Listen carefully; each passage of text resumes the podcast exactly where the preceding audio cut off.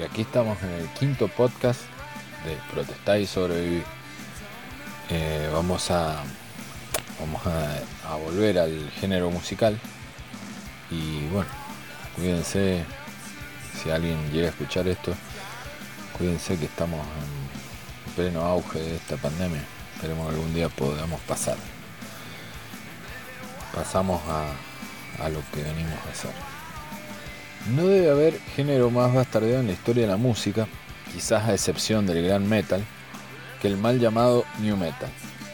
Toda esa camada de bandas yankees, yankees inglesas también hubieron un montón de bandas, que emergieron a mediados de los 90, cual resaca del grunge, cual resaca del grunge.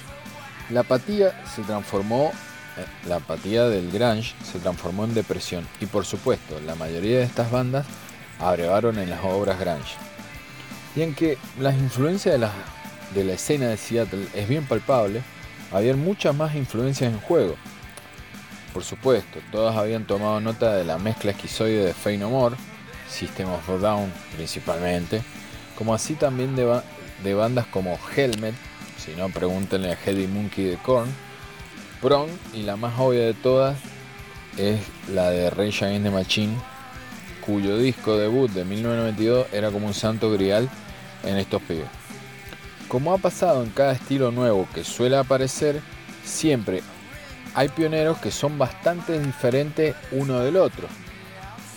Y a medida que transcurre el tiempo comienzan a aparecer una serie de copiones que toman ciertos elementos de todos estos pioneros y lo estandarizan y hasta pasteurizan para el gran público.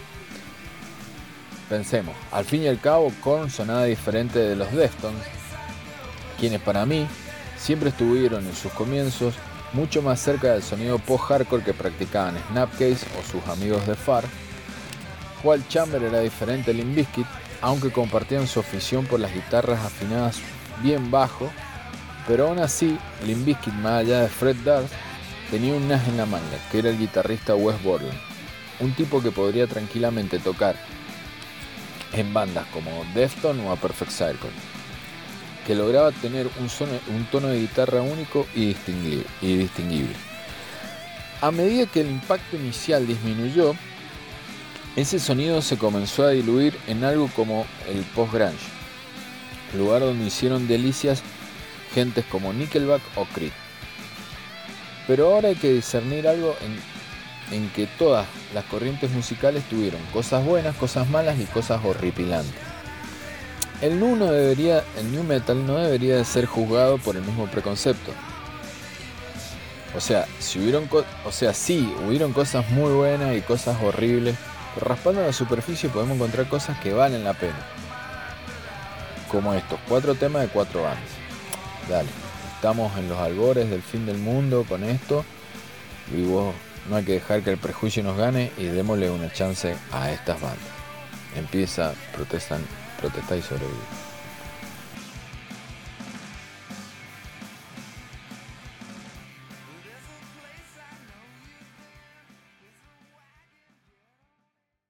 La primera banda que va a sonar es Pulse Ultra, desconocida banda por estos lares los que solo sacaron un disco en el 2002 en el cual sacaron este tema que vamos a hacer sonar a continuación que se llama Build Your Cages. Esta banda es recomendada para los que les gusta, eh, para los que disfrutan de los sonidos de bandas como Defton o Tool o A Perfect Circle, aunque no suenan como una copia. Tienen cosas bastante técnicas, un bajista que tocaba bastante bien, el batero también, y un cantante que sabía cantar. Fueron apadrinados por los Taproot, muy buena banda también en ese estilo más deftonero. Y tocaron en el Lost Fest, lo que demuestra que incluso en esas épocas, tenías si tenías muy buenos contactos, llegabas lejos. Bueno, en fin, nada más que recomendarlos y que escuchen Pulse Ultra. tienen un solo disco que se llama Headspace y está en Spotify. Build Your Cages de Pulse Ultra.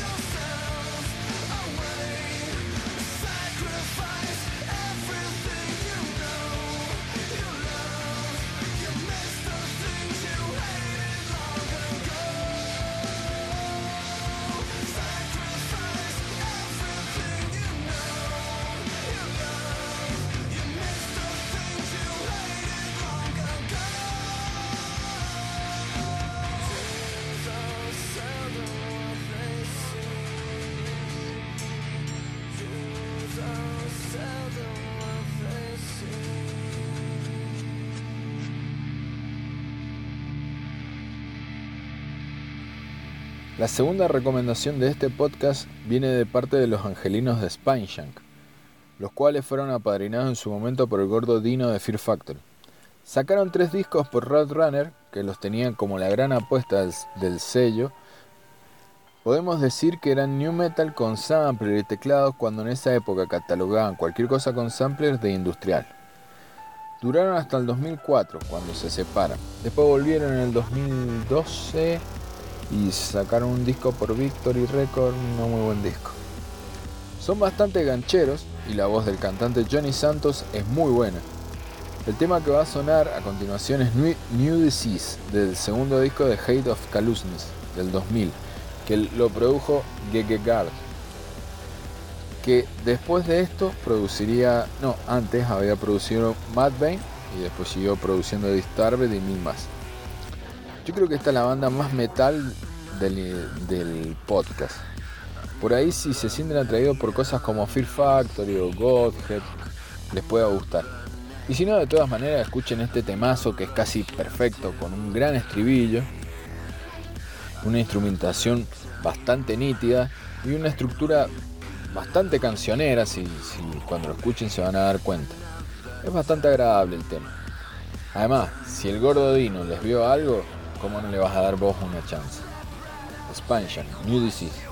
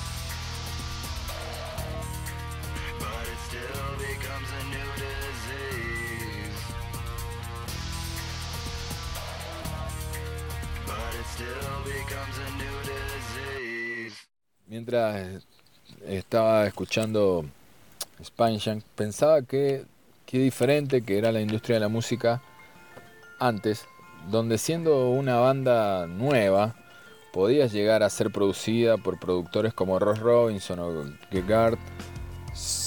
Seguro, todas estas bandas yankees tenían guita atrás o un gran sello, pero no olvidemos que acá en Argentina hasta Animal grabó en el Indigo Ranch, que era el sello donde estaba Ross Robinson, que grababa todos los discos de Ross Robinson. Y seguro, habían otras bandas mucho más pedorras que se, eh, que se aferraron a esa explosión. Incluso sellos más relacionados con el, metal más clásico se abrieron unas propuestas como por ejemplo Metal Blade, que es el sello de Brian Slagle, que hizo firmar a, millones de bandas, sacó discos de Slayer, Cannibal Corpse y un montón de bandas. Eh, en los años 2000, finales de los 90 y comienzo de los 2000, eh, Metal Blade comenzó a sacar bandas más alternativas, como la que va a sonar a continuación, que son los 40 Grit, que esta es una banda de la Bay Area de San Francisco, una localidad bastante famosa por ser hogar de luminares del trash como Exodus, Testament, Violence o Forbidden. Más que new metal, suenan muy como un metal alternativo, eh, tienen bastante, bastante de, del Machine Head, de Burning Red, de Super Charlie. Eh, el productor de este segundo disco, porque tiene el primero es Heads y el, segundo es este Nothing to Remember, el 2003, es el productor Juan Urtiaga, Juan Urtiaga, productor de bandas más metaleras como por ejemplo Skinlab que Skinlab es como si fueran los hermanos mayores Fortigrid o los death metaleros de Byte. Quizás por esa producción, por ese productor tan mm, conocido en el mundillo metalero, el disco adolece bastante de gancho en pos de más distorsión.